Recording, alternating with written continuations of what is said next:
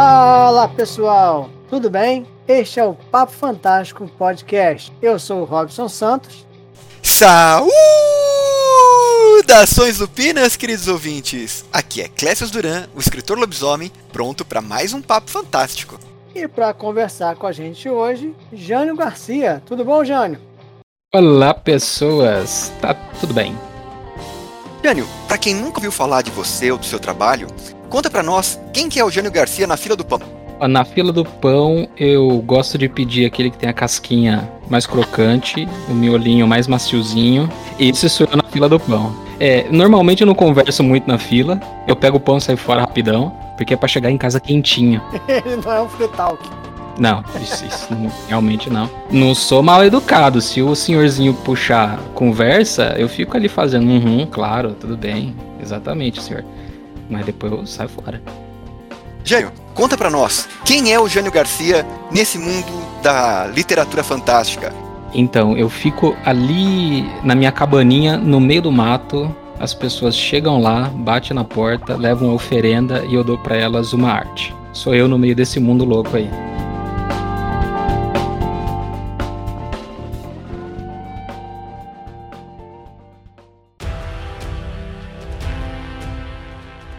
Jânio, normalmente, quando a gente chama aqui um escritor para conversar, a gente sempre começa com uma pergunta que já ficou padrão. O que, que levou ele a começar a escrever? Como ele começou a carreira de escritor? No seu caso, nada mais justo que a gente começar esse bate-papo perguntando como é que você começou a desenhar? Como é que você começou a ter interesse por criar formas como você faz hoje? Olha, essa pergunta é um clássico no, no meio da, da ilustração. Inclusive a resposta é clichê, que é desde criança eu desenhava. A única coisa é que depois eu corri atrás de melhorar isso. Mas não vamos ficar só no clichê. Apesar de desenhar quando criança, eu só fui correr atrás de me profissionalizar, estudar essas coisas já tarde, vamos dizer assim. Que o pessoal começa mais cedo, começa adolescente ali. Eu já fui depois dos 18, que é quando eu conseguia pagar o curso. Então eu comecei por ali, fui estudando, estudando, estudando, estudando. A gente estuda aí, sei lá, uns 5 aninhos para começar a desenhar feio. Com 7 anos já tá desenhando mais ou menos. E aí daí para frente é que eu fui correr atrás de me profissionalizar.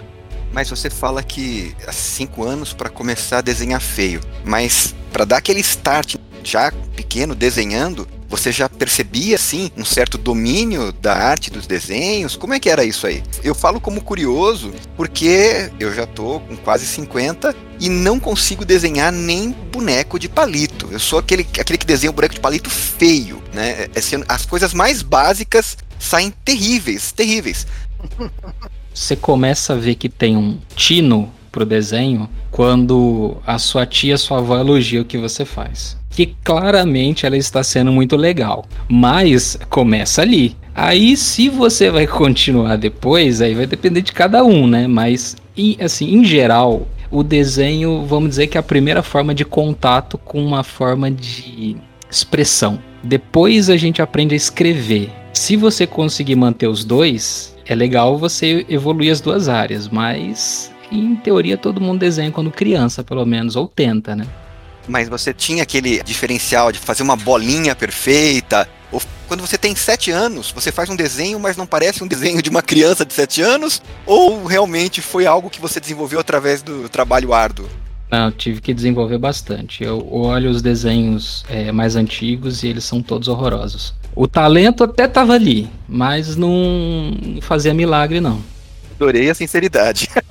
É, horroroso. Feio, feio, feio. Tem uns assim que eu nem apago que é pra ver que deu uma melhorada. É uma questão da evolução, né? De ficar registrada a evolução. Exatamente, não tem vergonha não. Tava lá horroroso e alguns você acha pela internet, hein? Olha só, vamos procurar então, hein? Eu ia falar exatamente isso, Robson. pra gente poder fazer o antes e o depois. Se bobear, vocês acham um blogspot meu antigo. Olha aí. Eu já não vou lembrar mal o nome, mas né. Quem nunca teve um blogspot, né? Quem é muito novo, né? Quem é muito novo não teve. Quem é das antigas. Ah, é. Quem é muito novo não sabe o que é um blogspot, não sabe o que é um Orkut. Imagina, usar um ICQ, uh. rebobinar uma fita, ô oh, saudade. Ô Robson, você sabe que eu vou confessar uma traquinagem. eu peguei um sketchzinho do Jânio, um esboço dele, e, e tava tão legal, cara, que eu peguei e fiz uma gravação apagando a, aos poucos o esboço dele. Aí eu inverti o vídeo e coloquei na minha página como se eu estivesse desenhando, né, cara? Nossa, fez um sucesso danado aquilo, cara. é... Coisa linda. É, é, sério isso, cara? Eu sou a favor, eu, eu apoio. Tá certo. Eu até abri aqui o Instagram do, do Jânio, eu não conhecia, cara. Pô, o cara manda muito bem, cara. Pô, tô assustado aqui. Dá pra enganar benzão.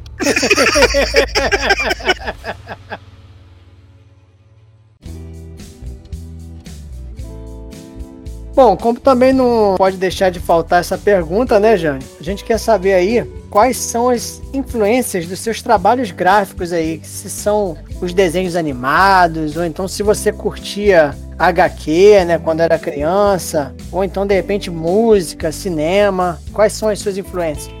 É uma mistureba de tudo isso daí, viu? Eu assisti muito desenho, mas muito, assim, Cavaleiro do Zodíaco, Dragon Ball, Yu Yu Hakusho, a parte, assim, a época do mangá, mais esses essas coisas japonesas, tipo Jaspion, Jiraiya, todas essas coisas assistia. A Manchete, né? A falecida Manchete, saudosa Manchete. Aí depois foi é, filme, mas filme assim, sessão da tarde, essas coisas, né? Porque só depois é que começou a frequentar a locadora tal. Que eh, jovens, a locadora é tipo a Netflix, só que você tem que ir lá fisicamente. É uma Netflix from hell, porque na verdade era tudo bagunçado, era tudo meio difícil. Eu não sei a locadora que você frequentava. A minha, ela tinha só uma fichinha com o nome da fita, né? Que era fita em VHS. Não tinha nenhuma capa, nada, nada. Era uma das locadoras roots mesmo, né? Então era um negócio terrível. Era tenebroso. Mas era desse jeito, era o que tinha. Não tinha o que fazer. Era, era o que tinha lá. Aí a gente ia lá pra alugar filme e pra alugar fita de videogame. Porque também era assim. Antigamente, não tinha Steam. Não tinha Steam. Então era. Tinha que fazer. E o videogame que você tinha não era o que você queria, é o que dava pros seus pais comprarem. Exatamente. No meu caso foi um Master System. Eu também tive, eu tive o Master System 3. Com Sonic na memória, que eu zerei incansavelmente. Caramba, e a gente comprava, tinha pouco cartucho, né? Nessa época difícil, você comprava só o console e uma fita que acompanhava o console. O resto, comprar jogos, era uma coisa extremamente difícil. Primeiro, porque para encontrar jogos de verdade, né, que não fossem piratas, era uma raridade, e os jogos eram muito caros, muito difíceis de achar. A locadora quebrava um galhão nesse sentido, né? Muito. Você chegava lá já no esqueminha de ir na sexta para poder entregar na segunda, que tinha as promoções de final de semana. Isso que eu ia falar, sempre rolava uma promoção, né? É, se você alugasse na sexta, entregava na segunda e avançava pela madrugada jogando para chegar completamente destruído na manhã de segunda-feira para assistir as aulas. Né? Exatamente. Se desse tempo ainda. Mas zerava o jogo. Zerava, é, não tinha save, né? Master System não tinha save. Exatamente. Ou você zerava o jogo numa sentada. Era zerado ali, né, cara? Na peito e na rata. É, exato. É a coisa mais linda. Então era, era desse reduto de filmes e séries ali que a gente se alimentava, apesar de que série não era nem uma coisa muito conhecida, mas filmes em geral e games. Aí depois tinha em casa alguns livros. E aí, qual que era o meu contato com literatura quando criança? A minha mãe trabalhava de empregada doméstica para uma mulher que tinha uma classe alta que doava livros para ela doar para os filhos. Então eu ganhei muito livro da hora. Eu, eu ganhei Agatha Christie. Eu ganhei muito livro de curiosidades. Então, assim, livros com muitos animais. Tipo, quando era criança eu sabia o que era uma beluga, um narval, um antílope, umas coisas assim que não tinha outro lugar. Então o livro era ilustrado. Maneiro, hein? E eu ficava olhando as ilustrações e lendo o nome dos bichinhos, vendo as curiosidades, é, incansavelmente, porque só tinha aquele livro lá. Não tinha internet ainda. Criança gosta muito de desenhar bicho também, né, já? Sim, eu arrisquei lá. Tinha uns, umas imagens bonitas assim. É, saía tudo horroroso, mas eu arriscava. Mas você pegava os livros, colocava um papel vegetal em cima e ficava fazendo os contornos, ou você ia olhando ou na memória, depois de ver, de namorar aquela imagem durante muito tempo, você pegava o papel e começava a desenhar. Como é que era que você fazia? Colocava lado a lado, porque papel manteiga nem tinha. E se eu pegasse em casa o papel manteiga de cozinhar, eu poderia até fazer o desenho, mas talvez eu não tivesse mão para fazer o próximo.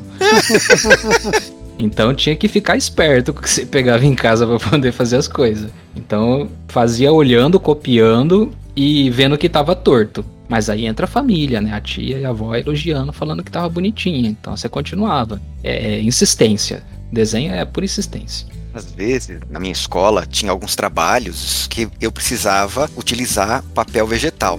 E aí eu usava sobras do papel vegetal para brincar de desenho, né? Então eu colocava o papel vegetal, às vezes na TV, nos livros, né? Para copiar as imagens, deixar aquilo ali bonitinho e transferir depois para o papel para eu brincar um pouquinho. Quando acabava o papel vegetal, eu descobri que se você pegasse um sulfite, colocasse óleo por cima, espalhasse óleo por cima, ele ficava um pouco transparente, né? Isso, essa técnica funciona bem quando você usa naquelas TVs de tubo, mas é, não dá certo quando você faz a, é, utiliza esse papel cheio de óleo em livros, né? Dá ruim. Então eu, eu não recomendo, não, não recomendo a experiência, assim. Estraguei um livro assim com, com essa ideia de jirico. O pior é que até hoje, de vez em quando, essas ideias acabam surgindo, eu acabo fazendo testes e estragando coisas é, é, é, semelhantes, né? A última foi uma capa do meu Kindle que eu estraguei tentando justamente transpor para a capa a, a, a, o logotipo das Crônicas da Lua Cheia, né? Meu Deus. Então você continua fazendo essas experiências mal sucedidas. Cara, eu chamo isso de curiosidade científica. Um dos métodos mais antigos é a tentativa e erro. Óbvio que nem sempre dá certo, mas muita coisa deu certo. Então, eu até sou muito, muito orgulhoso dessas minhas experiências. Algumas demandam uma reposição de material, né? Porque acaba estragando. Por sorte, hoje eu ganho meu dinheiro, mando na minha vida, então não tenho uma mãe, um pai puxando minha orelha, né? Ainda bem, né, Glenn? Bato no peito, fala, fiz merda, tô pagando, e qual o problema, né? E vambora, né? Belo discurso, hein? Mando na minha vida, é... tá de parabéns, viu?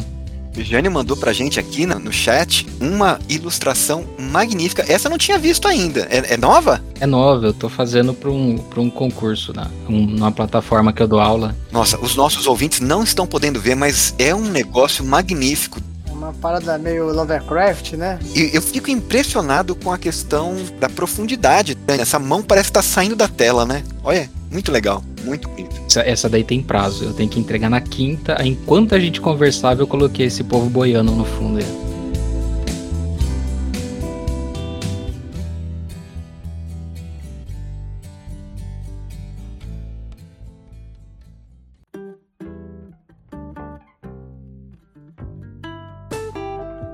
Robson, eu vou te contar mais uma curiosidade. Eu descobri o Jânio, na verdade, eu descobri o trabalho do Jânio Garcia vendo uma ilustração que ele fez para um dos podcasts que eu acompanho, né? Que eu sou um rato da Podosfera. Né? Ele fez uns desenhos magníficos e eu olhei o trabalho e me interessei bastante. Agora, Jânio, eu vou direcionar para você a pergunta além de publicar esses desenhos, como você faz para divulgar o seu trabalho? Olha, você sabe que eu desenho e, e, dou aula. Então, nenhuma dessas duas coisas é considerado trabalho. Que isso, não é assim, cara. Dar aula é, é trabalho sim, cara. Que isso. É, mas não é considerado. Quando você responde, ah, eu sou professor, fala, ah, que legal, mas o que, que você faz? Ou então, assim, eu desenho, falo, ah, legal, mas o que, que você faz para ganhar a vida, assim? Então eu combinei as duas coisas. Aí hoje em dia, quando me perguntam assim, eu, eu já respondo, eu já falei, Deus me livre de trabalhar. Eu desenho e dou aula. Esse negócio de trabalhar eu deixo para vocês, gosto de sofrer. Eu prefiro só desenhar e dar aula, coisa mais gostosa do mundo. Boa, tá certo. Vive do hobby. Vivo do hobby, né? É aquela frase lá de não sei quem que se você fizer o que você gosta, você nunca vai trabalhar. É, alguém falou isso aí, um filósofo aí, uma pessoa muito equivocada, coitado. E aí o MDM ele complementa esse pensamento dizendo que se você encontrar alguma coisa que você gosta e passar a fazer disso um trabalho, você vai gostar de uma coisa menos na vida. é isso mesmo. Faça do seu hobby um trabalho e você não terá mais um hobby.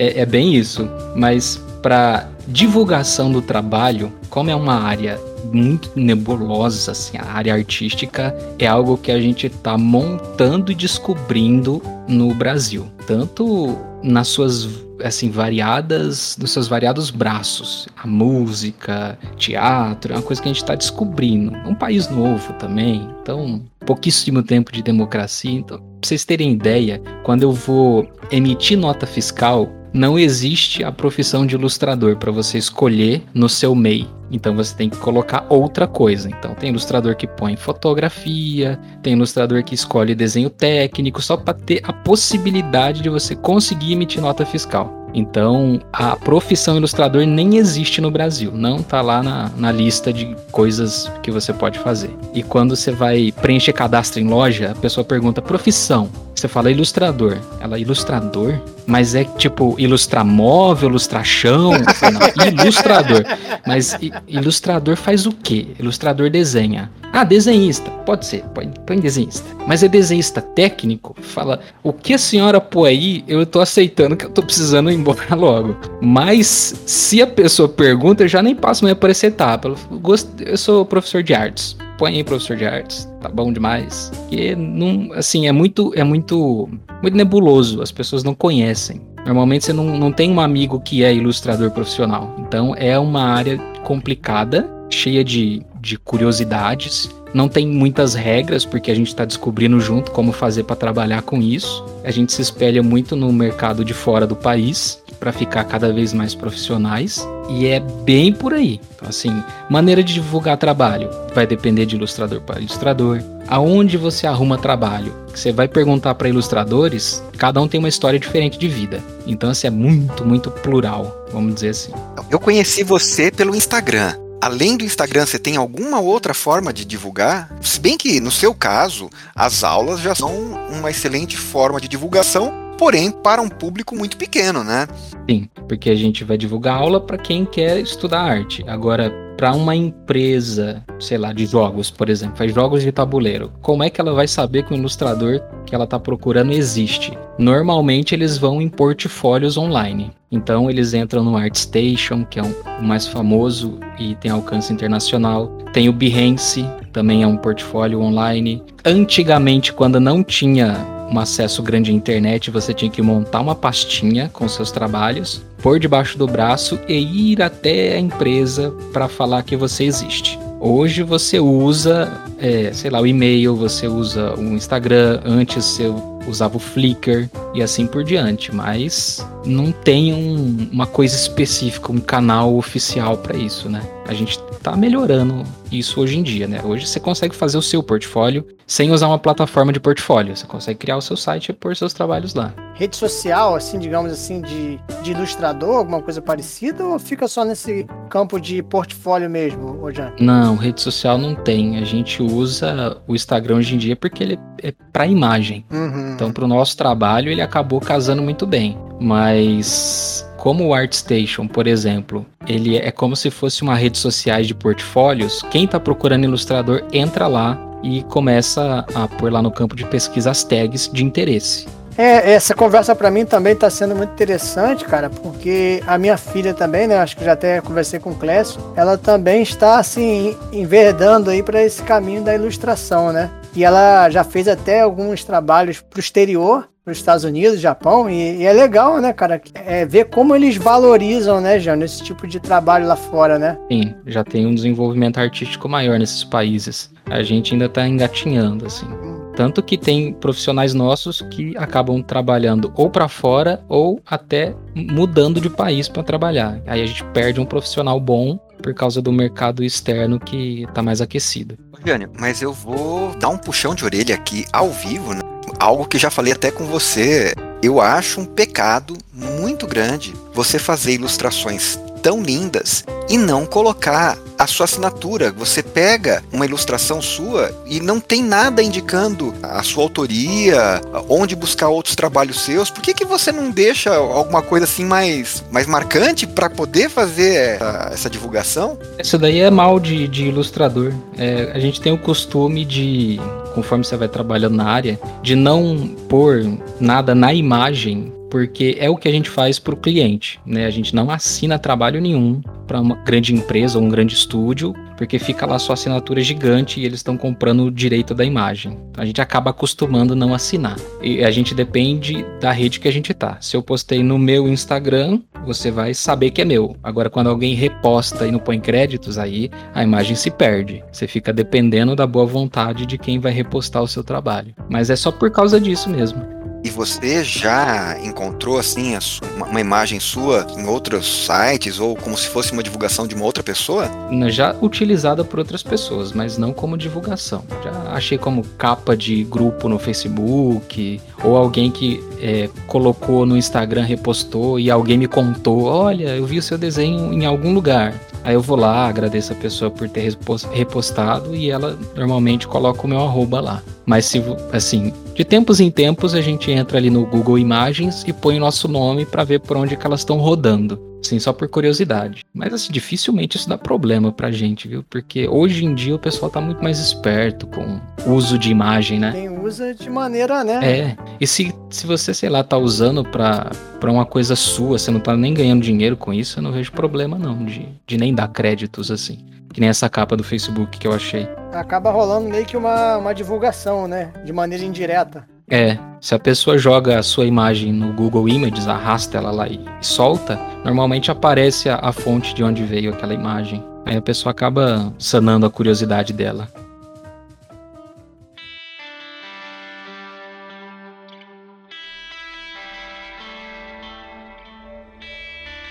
Jânio, no seu perfil do Instagram, que foi ali que eu te conheci, eu vi diversas fanarts de capas de livros nacionais. São livros excelentes. E são fanarts, né? Não foi um trabalho pago nem nada. Como é que surgiu esse seu interesse na literatura fantástica nacional? Eu gosto muito de ler alguma coisa e ter identificação com ela. Eu acho que o barato da literatura é isso. Acontece com filme, com série, com um monte de coisa também. Parece que quando você lê uma coisa com brasilidade, você se vê representado ou você entende melhor a obra. Sei lá, você tá lendo um livro lá, muito legal mas ele se passa é, em São Francisco. Eu nunca tive lá, eu não sei como é que é São Francisco, eu não sei como é que são os bairros, as pessoas, sei lá, o que, que tem lá, não sei, não domino o idioma. Então, as localidades que os autores se referem, eu também não faço ideia se o lugar é alto, baixo, se faz frio. Então a gente fica meio perdido. A gente acostuma a ler, mas fica perdido.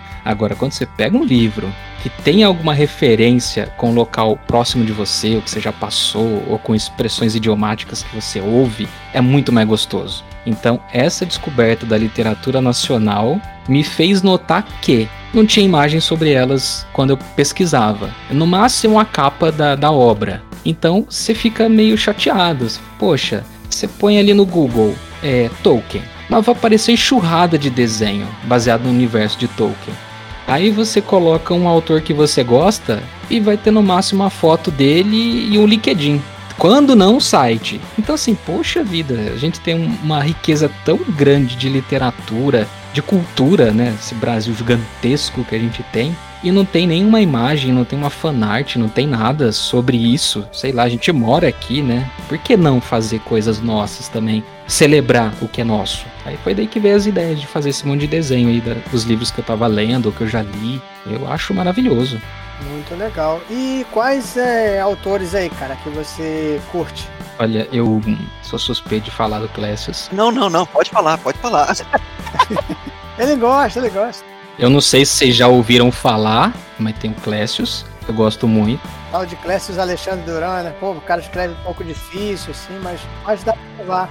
Exato. Tem aquele livro super rebuscado, assim, português até arcaico de vez em quando e tal. Um destarte, né, cara?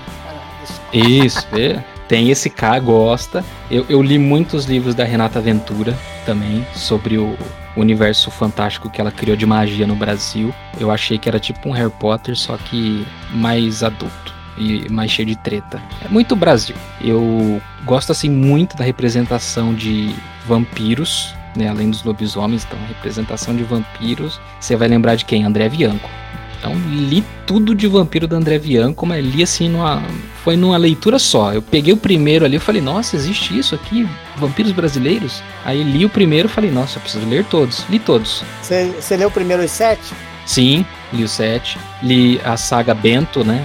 Vampiro Rei lá. Muito legal esse livro. Fiz uma fanart também do, do Bento, lá do Rafael lá gente que é de São Paulo, a obra do Bianco tem um que especial, porque na hora que ele descreve ali as, os acontecimentos na Rebouças, Nossa. ali perto da Faria Lima tal, é, é, é uma identificação total. Você tá lendo e não precisa imaginar, você tá vendo acontecer aquilo na sua cabeça, né? Maravilhoso. É, é disso daí que eu falo, da identificação, né? Aí junto com a pancada de livro dele que eu li, eu li coisas da Paola Siviero, também li o Alto da Maga Josefa, acho que é o nome do livro. Então li também. Li algumas coisas do Rafael Dracon, li do Andrei Fernandes. Eu também. Agora a memória vai.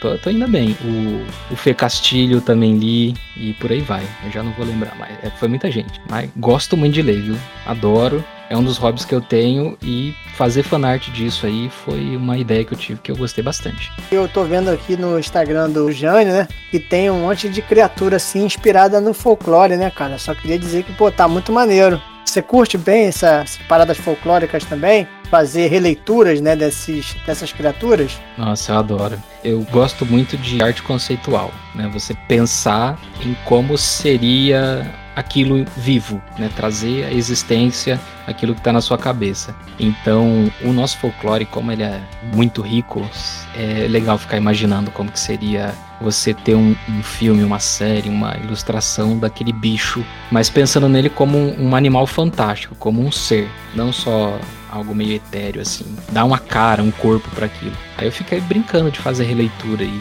do, do nosso folclore. Muito maneiro, cara, muito legal.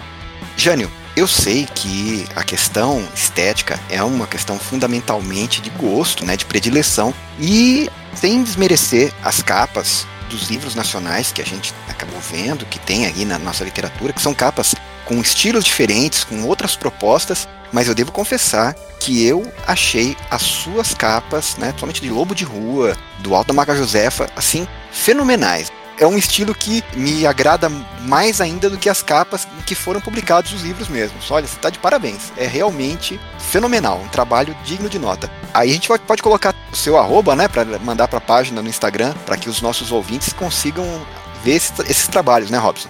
Com certeza, cara a arte aí do, Jânio tem que ser conhecido por mais pessoas, cara. Eu, eu, por exemplo, cara, tô vendo agora pela primeira vez e tô encantado aqui. Eu fico extremamente lisonjeado, agradeço muito.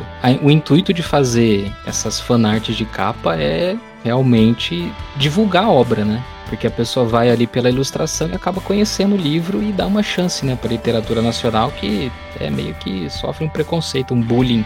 Sei lá, acho que brasileiro adora fazer bullying com as próprias coisas, né? Então a gente, a gente é meio bairrista só quando um gringo vem falar mal da gente, mas entre nós a gente fala mal dos nossos pares, assim, a gente gosta dessa, dessa bagunça. Então a intenção foi realmente divulgar a obra, essa, essa tipo, dar aquela cosquinha no cérebro da pessoa para ela ir lá pesquisar o que que é, da onde que veio e tentar fazer isso num, num nível mais alto possível no tempo que tinha sobrando, assim para você ter uma ideia, né, e aqui lá tá, a fanart do Jânio é de uma magnificência tão grande que a fanart que ele fez para mim das Crônicas da Lua Cheia, Ascensão do Alfa, virou pôster que eu tô hoje dando de brinde em alguns eventos especiais do livro. É uma coisa assim inacreditavelmente linda.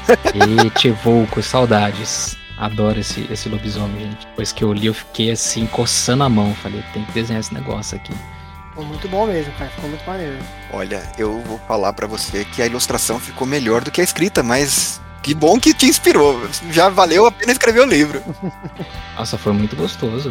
E eu já imaginava as cenas, né? Então você fica assim, qual delas que eu vou desenhar? Eu falei, não, mas não adianta desenhar a cena se, se não tem ainda a cara do bicho. Deixa eu pensar como seria o bicho para depois imaginar a cena. E assim foi. Aí eu fiz o trabalho de, de arte conceitual para fazer o lobisomem nascer. Que eu já aproveitei e fiz um projeto meu. Falei, ah, como seria um lobisomem? Como é que ele, como é que seria a densidade física dele? Como seria ele correndo, uivando? Como que eu vou fundir a anatomia de um ser humano com um lobo de um jeito que não fica muito distante do que a gente já conhece como lobisomem, por causa da cultura pop, mas que fica uma coisa mais nossa, em que ficaria um lobo brasileiro. Uma coisa assim que eu fui pensando, rabisquei muito esse, esse personagem aí. Foi, assim, foi um estudo que eu gastei um tempo. Eu fiquei assistindo documentários sobre lobo, como é que eles caçam, como é que eles vivem em bando, comportamento, o que é, que é importante para eles sobreviverem.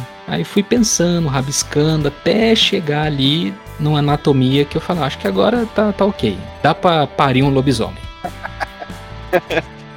Essa é maravilha. Dá pra parir um lobisomem, viu? É, porque a pesquisa é mais importante que o desenho final, né? Ele fica legal quando você pesquisa bastante antes.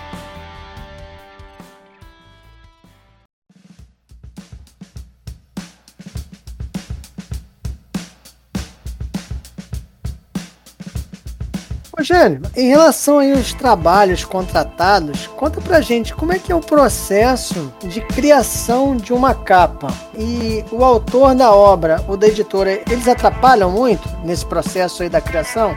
É uma pergunta muito, muito boa, viu? Muito pertinente. O contato varia muito. Hoje, como a gente tem mais fácil contato com as pessoas, normalmente o próprio autor te procura. Mas acontece também de você ser contratado pela editora ou por um grupo, né, que está ali fazendo às vezes, né, contratou designer, contratou ilustrador ali para tentar montar a capa. Então, depende muito de como você é abordado. Mas o mais comum hoje é o autor te abordar diretamente. E aí vai vai chegar o briefing, porque a pessoa chega em você, você não faz ideia do cenário do livro que ela criou e chega a parte de você começar a imaginar. Mas deixa eu voltar um passo. Antes disso, tem o trabalho de ADM. Você atender o cliente, fazer as, as pesquisas, responder e-mail, essas coisas mais. Nossa, que legal, que legal fazer isso. E passou essa parte super divertida do ADM, aí você começa a fazer reunião, trocar e-mail, trocar mensagem, para começar a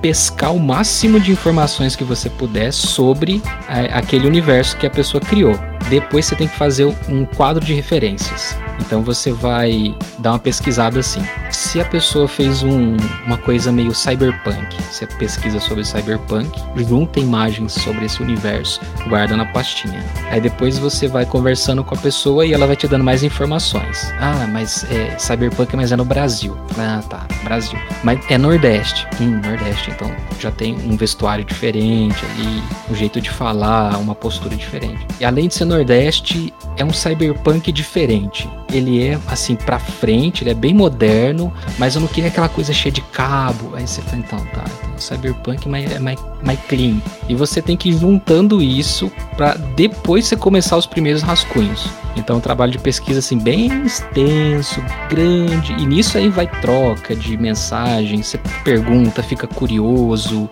Assim, é um, é um processo de criação a várias mãos ou vários, várias cabeças, até você chegar num, num consenso ali com o autor ou com a pessoa que está te contratando, que está representando o autor.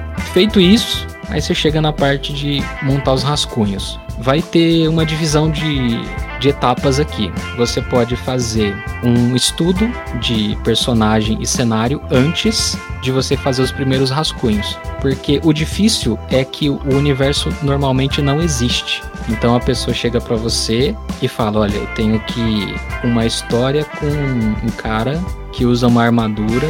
Ele é moreno, mas ele não é muito forte. Tem uma barriguinha, ele tem 1,70m e sei lá, é muito vago. Não tem como você imaginar essa pessoa existindo. Então você tem que fazer um trabalho de ficar rascunhando até nascer o personagem, a aparência dele. Aí você usa isso para chegar na, nos rascunhos da capa. Aí a pessoa já tem uma ideia, ó, oh, o livro é sobre isso, eu gostaria que o personagem estivesse nessa pose. E normalmente os briefings de capa, assim, são maravilhosos. Tem da pessoa que te pede 30 personagens numa capa, desde a pessoa que te.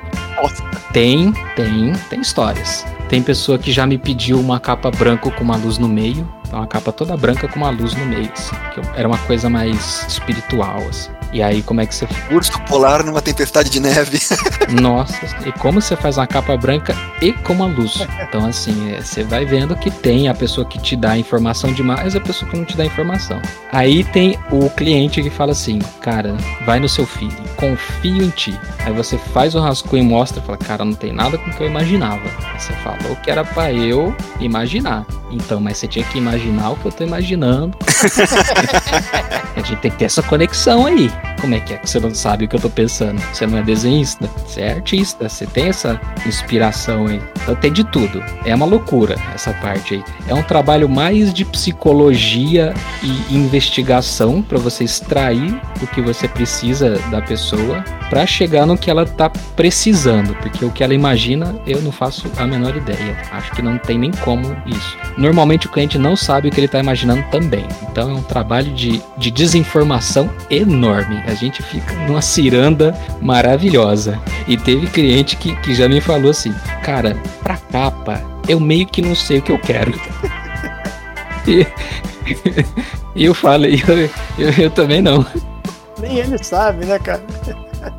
Olha, eu sinto uma certa conexão com esse tipo de cliente, porque tem certas capas que eu sei exatamente o que eu quero. Tem outras que eu não faço a menor ideia. A história tá ali, mas eu falo assim, eu não sei qual seria a capa, eu não sei que momento da história, eu não sei o que que eu gostaria que tivesse retratado na capa. A única coisa que eu sei é, eu gostaria de uma capa muito bonita, que chamasse muita atenção e que me ajudasse a vender o livro, né?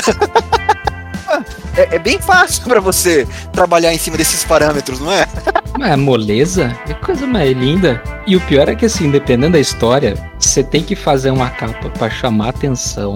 Você tem que contar uma história com a capa que ela pode ser complementar ao livro, ela pode ser algo que está dentro do livro, ela pode ser um easter egg, mas você não pode contar nenhuma parte importante do livro, porque o autor já teve aquele trabalho de colocar os ganchos no, no lugar certo, encerramento do capítulo, tal. Então ele vai trabalhando, às vezes tem um plot twist muito louco, aí você tem que ignorar completamente isso porque você não pode contar isso na capa. Sei lá, você põe lá o personagem principal é deitado no chão morrendo. Você já acabou de contar que o personagem em algum momento vai morrer. Então, não dá. É tipo uma ciência para você fazer a capa. Mas se o autor pedir para você dar um pequeno spoiler no, na capa, você dá. é, aí você pode. Falar, ah, seria legal você pôr esse personagem aqui. Aí, aí fica, volta pro passo 1, um, né? Esse personagem aqui não existe. Você vai lá, criar o personagem para depois pôr na capa. Mas é assim, é sempre uma aventura. Nenhuma capa é igual a outra. Sempre você se diverte no processo. Você sempre acaba conhecendo um autor diferente com, com propostas muito loucas. Ninguém pode dizer que o trabalho é monótono. Pelo que você está contando, de forma alguma. É divertidíssimo, gente. Não, eu posso imaginar. Tiro por mim porque eu passo por isso, né? Tem um, um, trabalho até que eu quero fazer uma capa, mas eu não faço ideia do que seria, né? Então, para contratar alguém fica complicado, né? Olha, quero uma capa para essa história, mas não faço ideia do que seja. É isso aí. Porque você imagina, se você não sabe, como é que você vai passar esse briefing adiante, né? E o pior é quando envolve prazo, porque aí você tem que saber. tem alguém te pressionando. Eu falei, então a gente precisa fazer essa capa aí, irmão. Vamos, vamos desenrolar isso aí. Aí você, você fica na, na pilha e vai ter que passar isso pro ilustrador assim, muito rápido.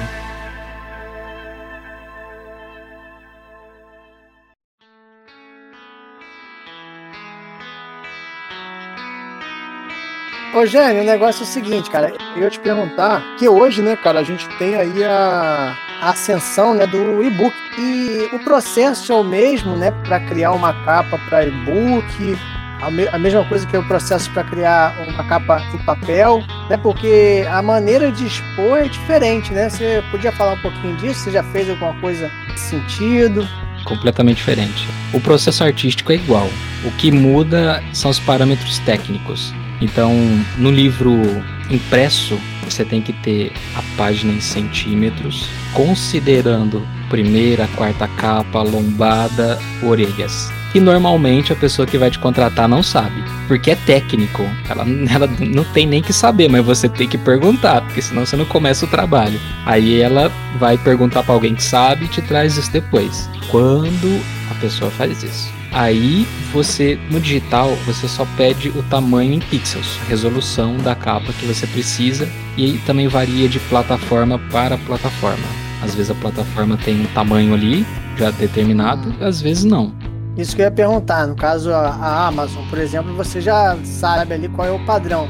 Sim, a pessoa normalmente já tem ali padrãozinho que ela costuma fazer com a Amazon, ela só repassa pra gente. E no digital a gente tem uma liberdade maior com área livre da ilustração. Porque quando a gente pega a, o briefing da capa, a gente tem que separar, já reservar espaços onde vão texto, ou o logo, ou coisas parecidas para a gente não desenhar naquele local nada que seja importante ou que prejudique a leitura do texto. Então, além do desenho, você pensar todo aquele briefing que eu falei no começo, você ainda já tem que calcular o design da capa para dar certo com o texto. No digital é um pouco mais livre, porque o comum é ter só o título do livro e nome do autor. Aí você tem bastante área para desenhar, brincar, fazer as coisas. No impresso você já tem mais limitações.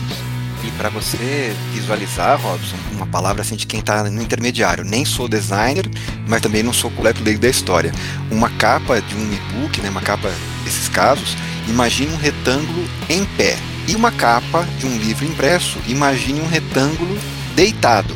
E o comprimento do retângulo vai variar se o livro é, um, por exemplo, um livro de capa dura, que aí a, não tem as orelhas, né? Ou um livro com uma capa brochura com orelhas, né? E você tem que ver o tamanho da orelha, de 8 centímetros, 12, que varia também de, de gráfica para gráfica.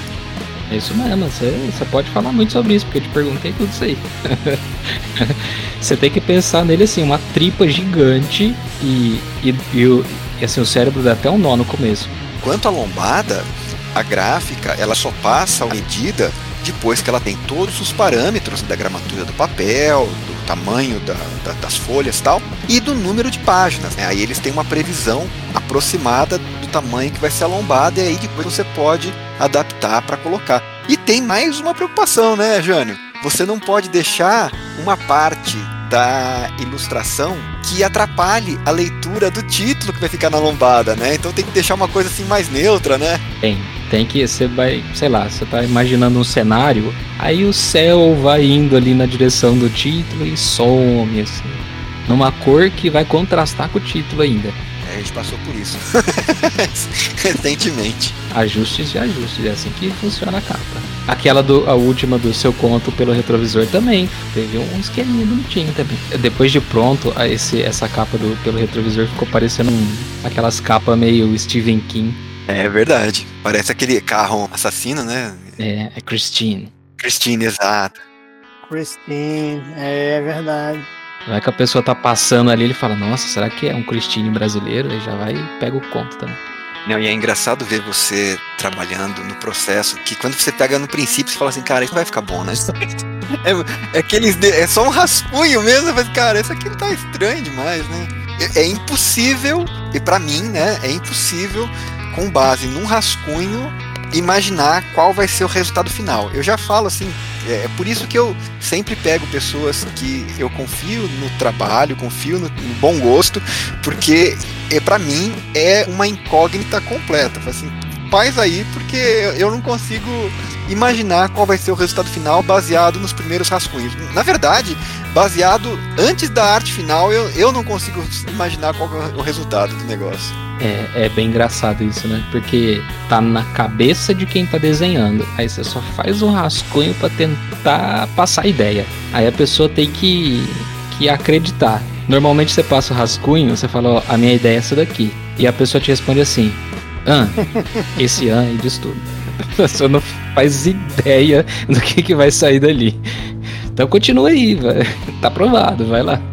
Eu já vi vários desenhistas, né, fazendo o, o trabalho, é, colocam, né, postam no Instagram ou em algum local, no Facebook, um vídeo mostrando a gênese das suas criações. E aquilo começa de uma maneira tão inacreditável. Às vezes a pessoa começa desenhando uns balões, né, uma, umas bolinhas assim tal. E falei, cara, isso é completamente incompreensível. Para mim é como se a pessoa estivesse falando um Klingon. Ah, não dá nem para imaginar que alguma coisa vai sair dali. Mas realmente é faz bem parte da técnica do pessoal que desenha, né? é, é, magia. A gente tem. Cada ilustrador tem o seu pacto lá certinho, o seu sangue dá lá. Alguns corta a mão, faz um pentagrama, enfim, cada um tem uma história, mas é bem por aí. No final, todos estaremos sorrindo no mesmo lugar. O esquema é fazer o pacto jovem, que é para aproveitar bastante tempo. Vai pra encruzilhada, já lá faz seu sucesso.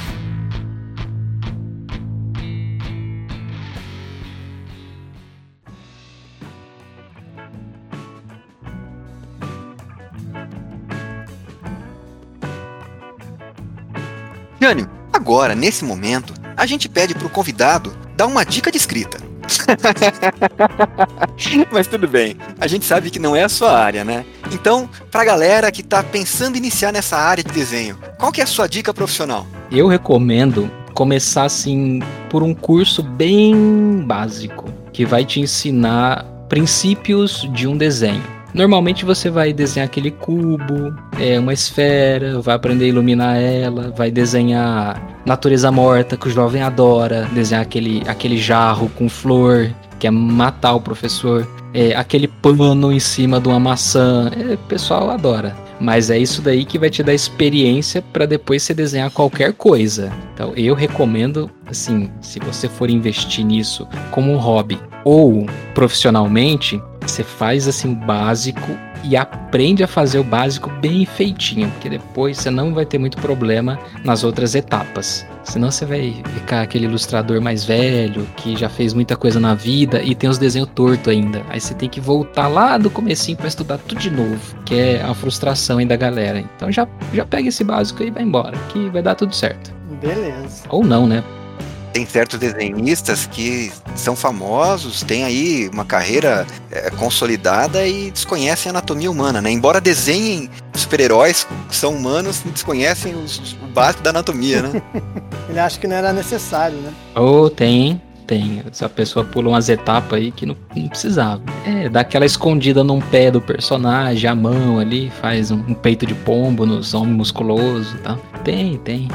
Cara, eu lembro de ter visto assim um desenho do Capitão América, do Liefeld, que é, é impagável, né? A pessoa critica muito, mas apesar de não ter uma anatomia é, muito ortodoxa em relação à musculatura humana, eu não achava ruim quando desenhava um Hulk, né? Um personagem assim que não tem muito parâmetro com a nossa realidade. Mas quando pega o personagem, né, humanos assim, é, é uma coisa assim que eu que não conheço desenho, eu que não sou um expert, me causava um certo incômodo, né, ver a figura, né? Mas é ficou icônico, né? Assim, é um desenho mal feito que fez fama, né?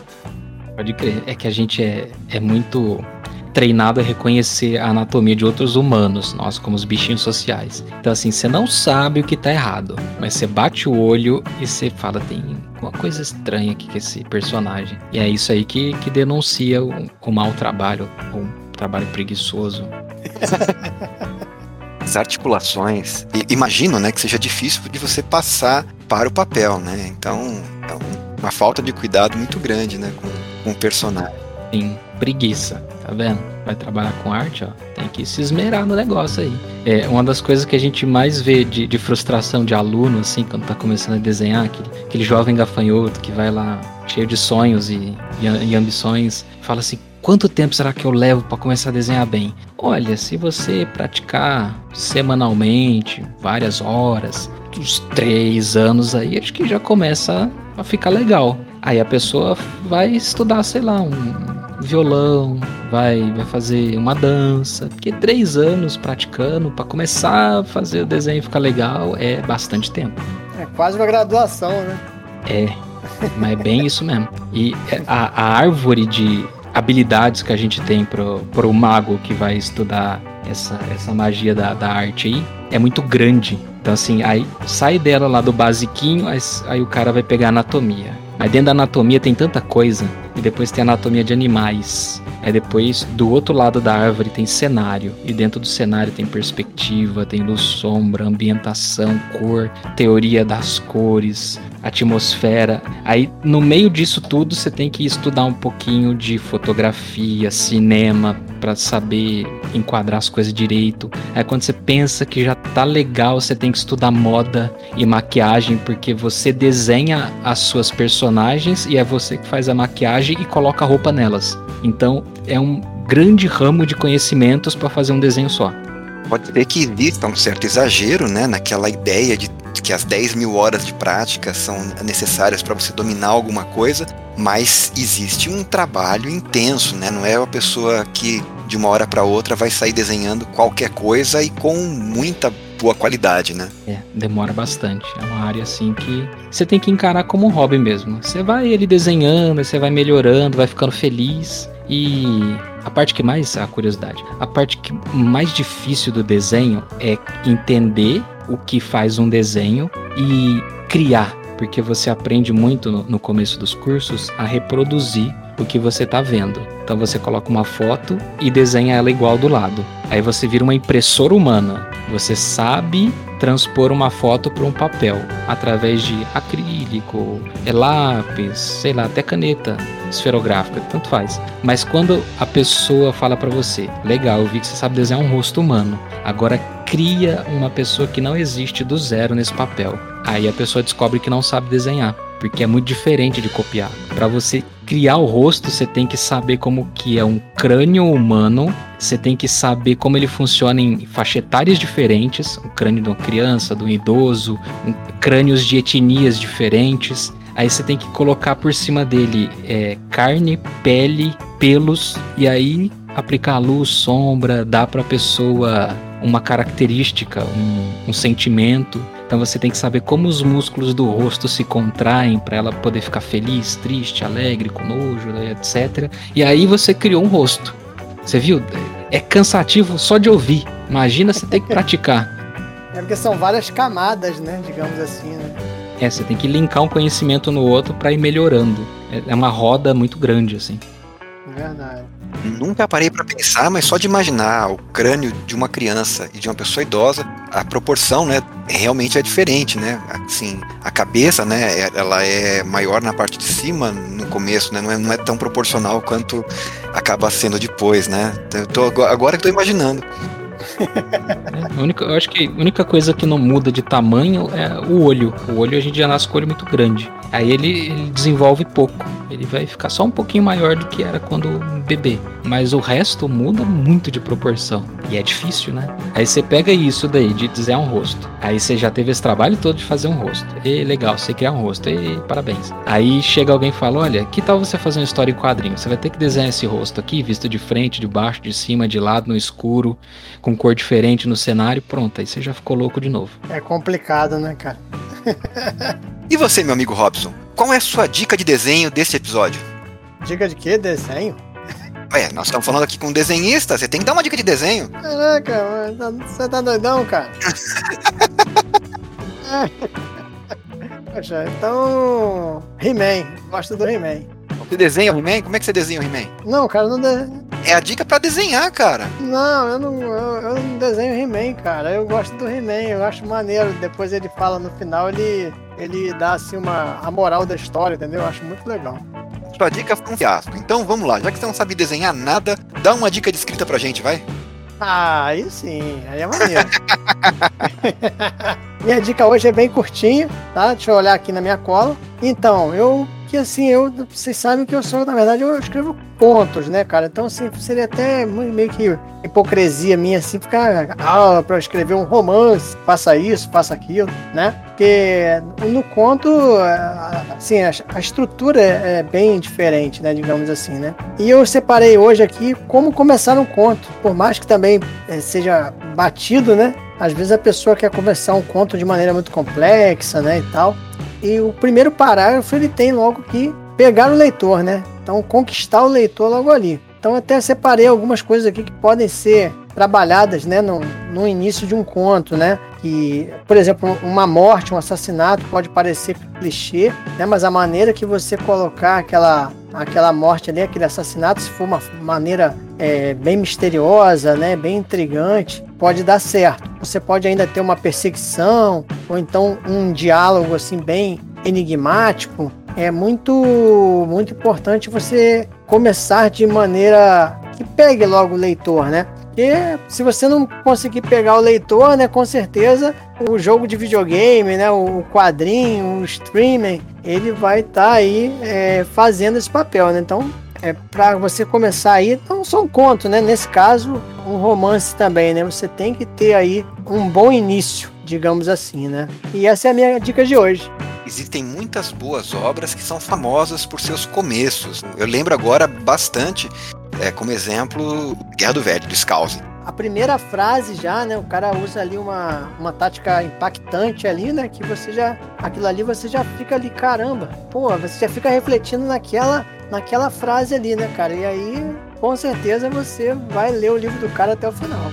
O anzol que serve para fisgar o leitor já naquele começo, né? Já de tornar um negócio, instigar a curiosidade, despertar o interesse. Realmente é. Isso num conto também acaba sendo bastante interessante. É, até porque, né, cara, o conto é uma história curta, né? Então, se ali também já tem que semear alguma coisa, deixar alguma ponta solta para poder é, conectar com o final da história, né? Isso também é, é muito interessante, né? Certeza. Adorei a dica.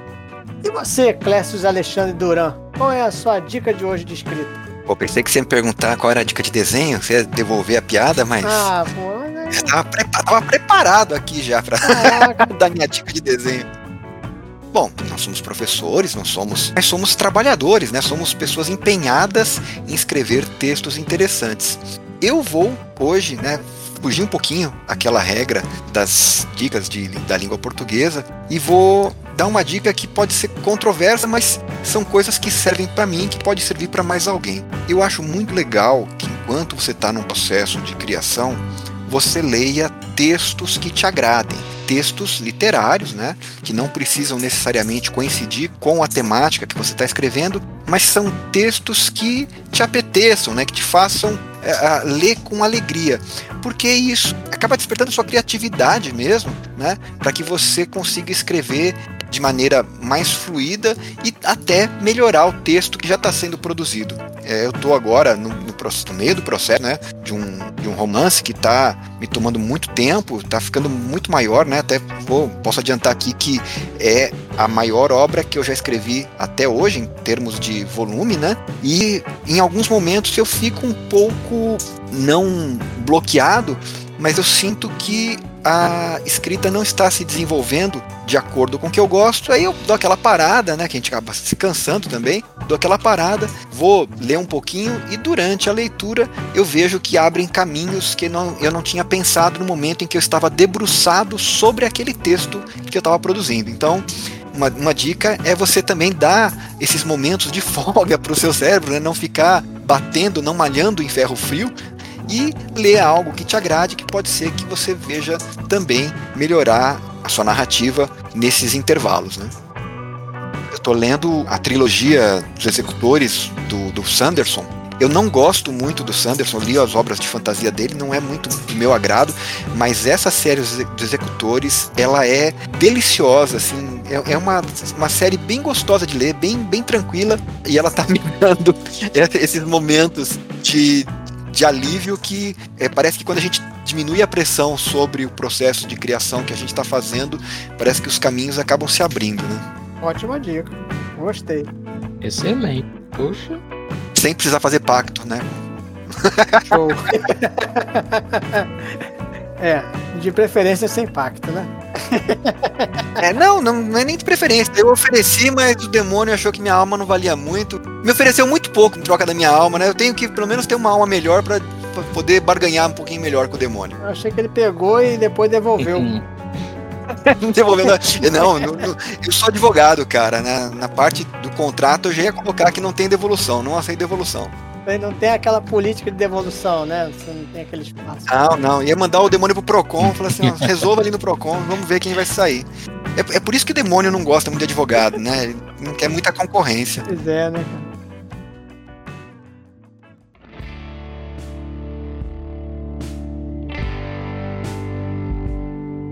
Jane, no nosso programa aqui nós também temos a, a indicação fantástica, né? O momento que o, começando aí pelo nosso convidado, em que a gente pede aí uma, uma dica de um livro, então um quadrinho, ou uma série, um jogo de videogame. Uma dica legal aí para os nossos ouvintes.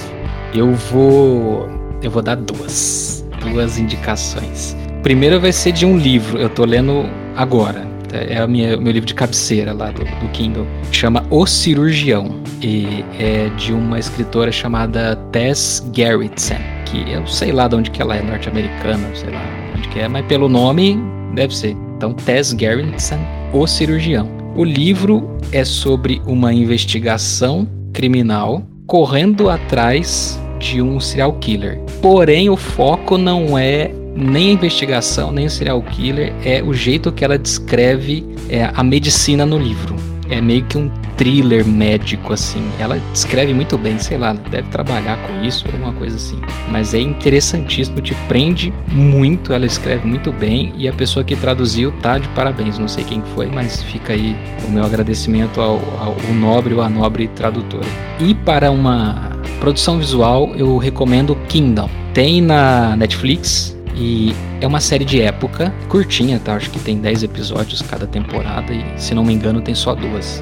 a história ainda não acabou, tá? Vai chegar mais uma. Ela é sul-coreana e de época. Então você imagina aí aquelas roupas de época, só que na cultura sul-coreana, com aquela coisa bem capa-espada, assim. Só que aquelas espadas meio espada samurai, assim. E já tinha pólvora nessa época também, porque aparece arma de fogo. Ela fala sobre um golpe de Estado em cima lá do, do príncipe, do rei, que o príncipe tem que fugir para não morrer. Só que no meio dessa bagunça de família tem zumbi. Ah, então, ó, olha que coisa linda esse bolo. Tem zumbi, Coreia do Sul, numa série de época, com uns plot muito bom.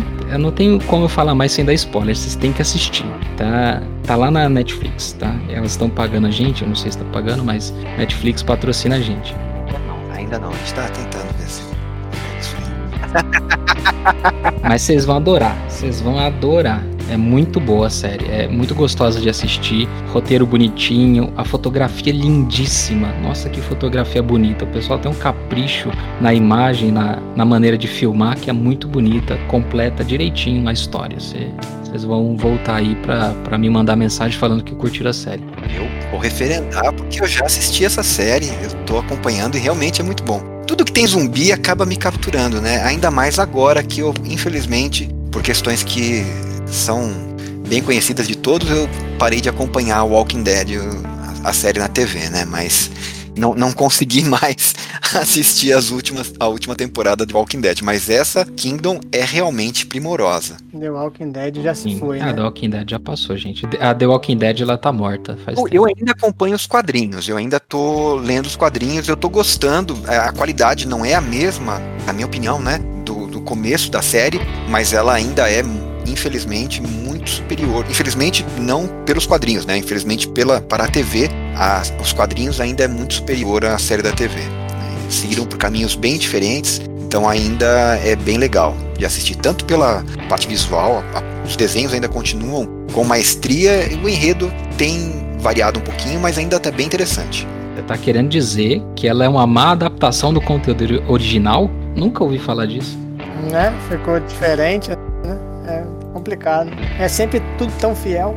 Não, inédito para mim. Nunca ouvi alguém falando que uma adaptação para cinema, TV, de, de um livro ou de um quadrinho ficou ruim. Absurdo. É verdade. Você, Clécio Alexandre Duran, qual é a sua dica fantástica? Olha, eu sei que a gente já recomendou durante a campanha no Catarse essas obras, mas eu só tinha lido uma das obras que estava em campanha e agora vou dar como indicação a obra O Caçador de Ana Lúcia Merege. Robson, eu li recentemente esse livro e fiquei encantado com a leitura. Eu só posso dizer isso, é encantado. Você tem o protagonista, né, o caçador, ele é justamente aquele personagem secundário da história da Branca de Neve e ele vai passando por diversas fábulas, diversas histórias e você vendo o desenvolvimento dele. É encantador, olha, é uma coisa assim que realmente aqueceu o meu coração. Nesses tempos tão turbulentos, pandemia e todos os problemas que nós estamos tendo, O Caçador é uma obra que aquece o seu coração. Não vou falar mais nada disso. Quem não pôde financiar a campanha, os livros estão aí à venda pela Draco. É uma oportunidade, não deixe de ler. Realmente é maravilhoso. E você, meu amigo Robson? Qual é a sua indicação fantástica desse episódio? Então, eu agora eu lembrei agora do, do, nosso convidado aí, né, falando da questão da Netflix, né? E para quem acompanha o programa sabe que eu não tenho muito saco para série, né, cara? Então, assim, eu, eu prefiro usar o meu tempo vendo filmes, né? E, e também lendo algum quadrinho, né? Ou, ou algum livro, né? O pouco tempo que eu tenho. Mas enfim, é, só que aí a minha filha, ela me indicou, né, uma série da, da Netflix. Falou, ah, pai, você não gosta muito de série, mas ela só tem cinco episódios e tal. E é baseada num personagem que ela gosta muito, né? Que é o, o Arsène Lupin, né? E, e, ela falou que a série da, da Netflix estava muito legal. Então fui na onda dela, né? Assisti e gostei muito dessa série. Achei muito legal. Porque o, o personagem lá né, tem. Ele, ele é, faz lá né, os seus truques, né? Com base na, no personagem, né, do Maurício Leblanc, né, o francês, né? Então, assim, é uma série que tem lá suas surpresas, né, suas, suas viradas. Então, assim, é, é, é muito legal. Eu, eu recomendo aí de olhos fechados, digamos assim. E o protagonista é um ator de muito talento, né? Ele é um cara que manda muito bem. Também já assisti essa série. Ele realmente é magnífico, é magistral.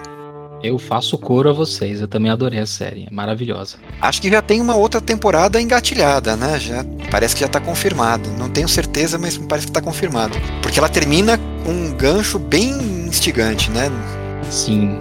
É, exatamente. Não podemos falar, mas né, ficou pois é. final. Tem spoiler, aqui é um território livre de spoiler. Isso, é. A gente vai bem. Você vê que a gente vai bem pisando em ovos, né, cara? Com aquele cagaço de não dar um spoiler pra galera. Fica aí só a dica mesmo. Pra quem não viu aí, Lupin, cara, é, é, uma, é uma, ótima, uma ótima dica.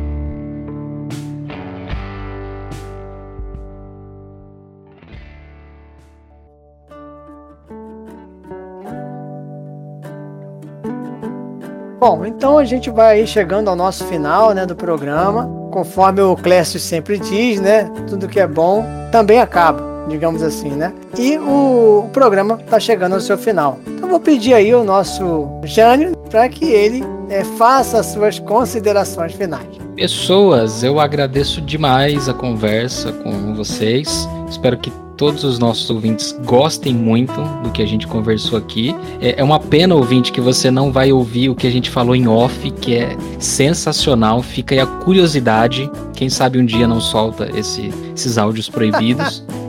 É só pro grupo especial de apoiadores que tá pagando 200 reais por mês para ouvir. Isso. É o grupo Elite Premium Platinum. Só eles que vão ouvir isso. É, e, é, e você falou 200 euros, não era nem reais. Opa, 200 euros, por favor. Falar corretamente, pessoal. Então, eu só agradeço o convite mais uma vez. Foi uma delícia conversar com vocês. E eu já me autoconvido para, no futuro próximo, passar aqui de novo para a gente bater papo. Que beleza. E você, Clécio? Quais as suas considerações finais aí? É, pois é. Aqui eu vou agradecer a presença do Jânio, agradecer realmente, foi uma, uma conversa muito agradável. Foi eu de novo aqui com a garganta até machucada de tanta risada durante esse episódio. Foi muito legal o bate-papo. E vou fazer um duplo convite, né? Para aqueles que quiserem conhecer o trabalho do Jânio, vai estar a página do Instagram, procure, procure lá por Garcia underline Jânio, vai deixar linkado no episódio. É realmente é um trabalho é, incrível e quem tiver interesse em contratar capas, eu recomendo eu sou um dos clientes do Jânio, né? Fui contratei porque me chamou a atenção também a qualidade do trabalho dele e posso atestar que é um profissional competente, que cumpre os seus os seus prazos, né? Muito atencioso, né? Muito gentil também.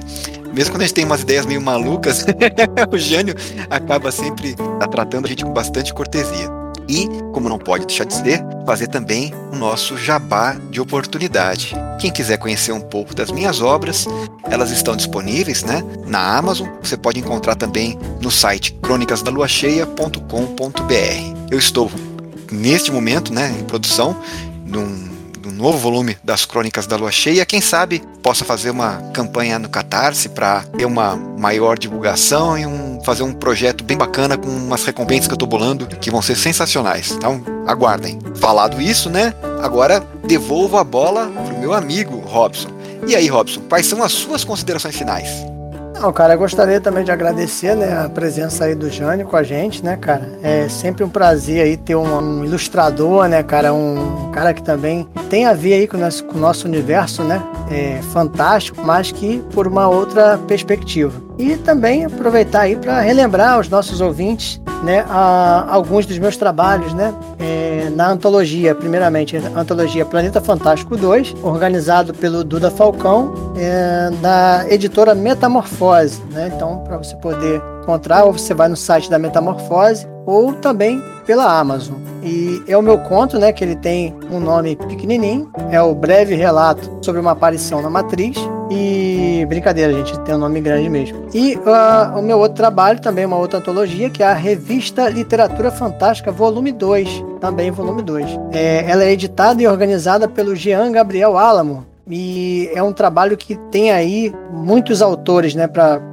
para você conhecer, né? Inclusive o, o Clécio pode até falar um pouquinho, ele já leu aí a, a revista, né? E, e ele disse que ele disse que é bom, né? Disse que é boa, né? Né, Clécio? Olha, eu li realmente, é uma coletânea que tem uma variação muito grande em termos de tamanho das obras, né? Não é uma muito padronizado. Tem algumas até que eu acho que não são contos, são noveletas, mas tem autores que eu conheço bastante, né? E muitos autores novos que eu gostaria de conhecer. Especificamente, quanto ao conto do Robson, realmente devo dizer, olha, Robson, gostei muito desse conto que você tem na antologia.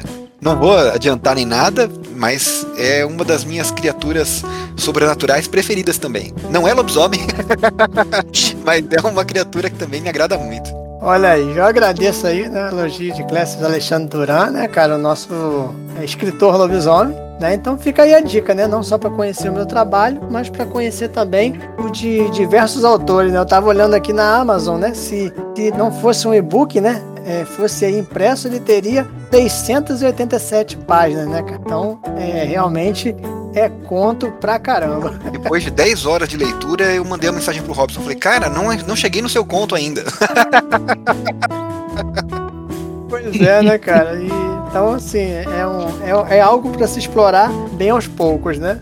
Em termos de custo-benefício, é uma coisa excelente, porque é uma obra realmente grande, uma boa qualidade e o preço é praticamente de graça, né? Mais barato que um cafezinho.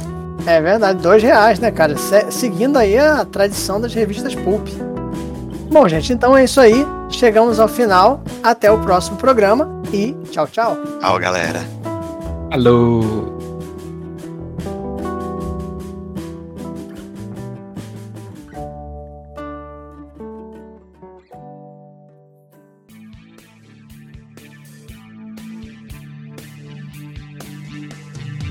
Fala pessoal! Começa agora mais uma sessão de recados e mensagens do Papo Fantástico Podcast. E aí, Clécius, tudo bem com você? Tranquilo. Robson, acho que nós vamos ter que começar essa sessão com um pedido de desculpas, né? Ó, oh, gente, infelizmente o episódio atrasou um pouquinho, mas foi só um pouquinho. é verdade, cara. A gente já deixa aí, né, o nosso pedido de desculpa, mas a coisa, né, na, no campo aí particular, pessoal, né, no trabalho, tá meio feio pros dois, né, Clécio? Tem uma programação, mas tem um negócio chamado vida que acaba acontecendo e atrapalhando os nossos planos, né? É, um pequeno detalhe chamado vida, né? É, a gente precisa ganhar dinheiro, né, para poder trabalhar. É, na verdade, a gente precisa trabalhar para ganhar dinheiro e poder comer, se alimentar, né? Então, é, é, é um probleminha. Mas a gente tarda, mas não falha. É, é verdade. E aí, Robson, vou fazer essa pergunta de maneira retórica. Tem alguma mensagem para lermos na, na sessão de recados agora para você se livrar da cantoria, Robson? Temos uma mensagem, Clécio. Olha aí. Você é muito pilantra, cara. Não tem aquela história do salvo pelo gongo? Então, eu fui salvo por uma frase. Então, eu vou deixar para você ler esse recado agora. Poxa, cara, eu vou ler com todo prazer. É a mensagem. é a mensagem do nosso ouvinte, o Isaac, cara. Ele fala o seguinte: que bom, né? É, é referente, a mensagem é referente ao Papo Fantástico, nosso último episódio do Elder Maia. E ele diz que bom, já estava ansioso, né? E colocou aqui palmas e emoji feliz e tudo mais, cara. Eu vou então complementar com a mensagem que eu respondi a essa mensagem do Ismael Isaac Pereira. Eu disse assim: Isaac, valeu. O Robson já vai que querer ler sua mensagem no episódio para escapar da cantoria. Emojis de riso, né? Tá vendo? Eu sabia. Eu sabia que você ia fazer isso. Eu sabia. Dito e feito, né, cara? Eu, eu coloquei aqui, mas com certeza. Então, pessoal, vamos aproveitar né, esse momento de descontração para relembrar que, salvo alguns percalços, o Papo Fantástico vai ao ar toda primeira segunda-feira de cada mês. Exatamente, cara. Às e vezes aí, não, né? Às vezes não. é, pode não ser na primeira, às vezes na segunda, né? Mas a gente Isso. vai tentar manter sempre que possível essa periodicidade. Ô Robson, e para quem quiser entrar em contato com a gente, como é que faz? Então, você pode entrar em contato lá pelo nosso Instagram, né? Que é o instagram.com é, barra Papo Fantástico Podcast. Ou ainda, se você for um cara mais tradicional, né, mais das antigas, você também pode fazer contato através do nosso e-mail, papofantásticopodcast@gmail.com. Muito bem. Algo mais para falar a respeito desse episódio, Robson? Não, não, por hoje é só, cara. E esse nosso essa nossa sessão de recados é referente ao programa do Jânio, né, cara? Porque às vezes a gente fica tão assim distante, né, o, a sessão de recado do programa que a gente acaba esquecendo a que programa se refere. É, mas eu acho que de vez em quando é bom a gente estar tá falando, né, pra gente mesmo lembrar, né, Clécio? E aproveitando esse momento, Robson, é, já que você vai ficar encarregado da publicação, tente colocar o Instagram do Jânio, que realmente é muito legal ver o, os desenhos dele. Tem o, a, a, parte do ArtStation, né? E também o Instagram. É, é um trabalho magnífico. Acho que vale a pena dar uma conferida lá e passar a seguir o Jânio, gente. Com certeza, galera. Vale muito a pena, né? Eu já comecei a seguir ele desde o dia da entrevista, né? E são artes maravilhosas aí do nosso é, amigo Jânio. Mas antes da gente encerrar, deixa eu só dar mais um recadinho. Nós estamos preparando um sorteio de livros aqui, né, Robson? Papo Eba! São livros que já passaram, tem o selo de aprovação do Papo Fantástico Podcast. Oh. Mas a gente vai deixar para divulgar isso um pouquinho mais à frente. Aguardem e nós vamos ter novidades muito em breve. Exatamente. Vamos deixar por enquanto no campo da surpresa. Então, Clécio, eu acho que por hoje é só isso. É só isso. Já tá bom demais, né? Programa ficou bastante grande. Vamos aí pros erros de gravação. isso aí. Um abraço e até a próxima. Tchau, tchau. Tchau, pessoal. Why so serious? Let's put a smile on that face. Então podemos aí começar. O Jânio tá, ele tá por dentro da pauta ou você vai fazer as perguntas e não sabe de nada e vai assim mesmo? Eu mandei pro Jânio já a pauta. Então, ele, assim, ele tá, mais ou menos, pelo menos ele tá sabendo. É, eu dei uma lida por cima assim e falei, eu vou improvisar tudo. Na pauta é super estimado, gente. Pauta. É assim que a gente gosta. Vai ser na bagunça. Quanto mais erro de gravação, melhor.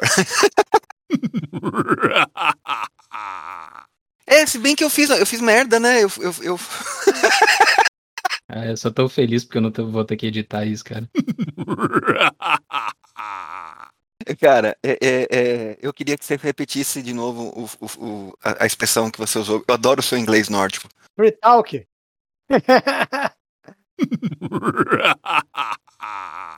eu, eu, eu, ai, peraí que eu tô me, me batendo com o gato que tá querendo pegar o fio aqui.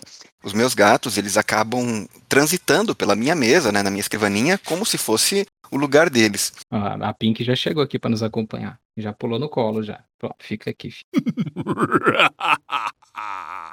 Podemos continuar, Robson. Faz, você faz a, a seis, então? Não, é, é porque quando você bota essas perguntas muito grandes assim, cara, eu fico todo atrapalhado, você sabe, né? Isso aí é mal de escritor. Ele vai escrever um parágrafo para perguntar.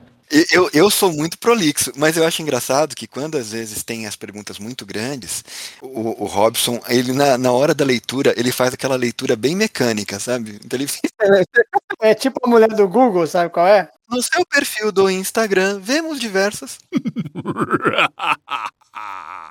Tem cada história, gente. É, só vai poder contar em off. Você achou. Ele deu uma, ele deu uma vacilada, porque como você colocou em maiúsculo o comando, ele achou que você estava sendo um pouco indelicado, um pouco. Verdade. Estava gritando com ele. Igual de caps lock, assim, tudo fica mais deselegante, né? Vou esperar. tava, grit... tava gritando com ele, né? O dia que as máquinas dominarem o mundo, ele vai lembrar disso. Robson? Robson? Opa, tô aqui, cara. Mostrou sim. Ele deu uma cochilada. Não, não, cara, acho que tem algum delay na internet aqui, cara. A minha internet, ela é da roça aqui, é meio complicado. Mas acho que você não me mostrou a capa nova ainda não, cara. Se mostrou, não lembro. Ixi, aí a cobrança aí, ó. Pega essa. e, e pro briefing eu recebi essa daqui, ó. Eu não sei desenhar. A ideia, eu, eu passei para você uma ideia de como seria. Caraca, Não, mas ficou parecido no final das contas. Eu, gostei. Eu falei assim, porra, não entendi o que, que o monstro do pântano tá fazendo ali. Pô, respeito que esse lobisomem é a minha tatuagem, cara. Jânio, normalmente a gente sempre faz diferente. Vai, vai. Pensei em uma coisa aqui, vamos lá.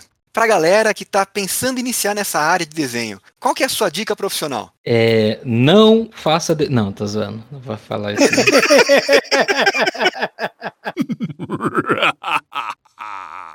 Então, eu recomendo, assim, se você for investir nisso como um hobby, como um hobby não, que aí tem que ter o Batman, como um hobby.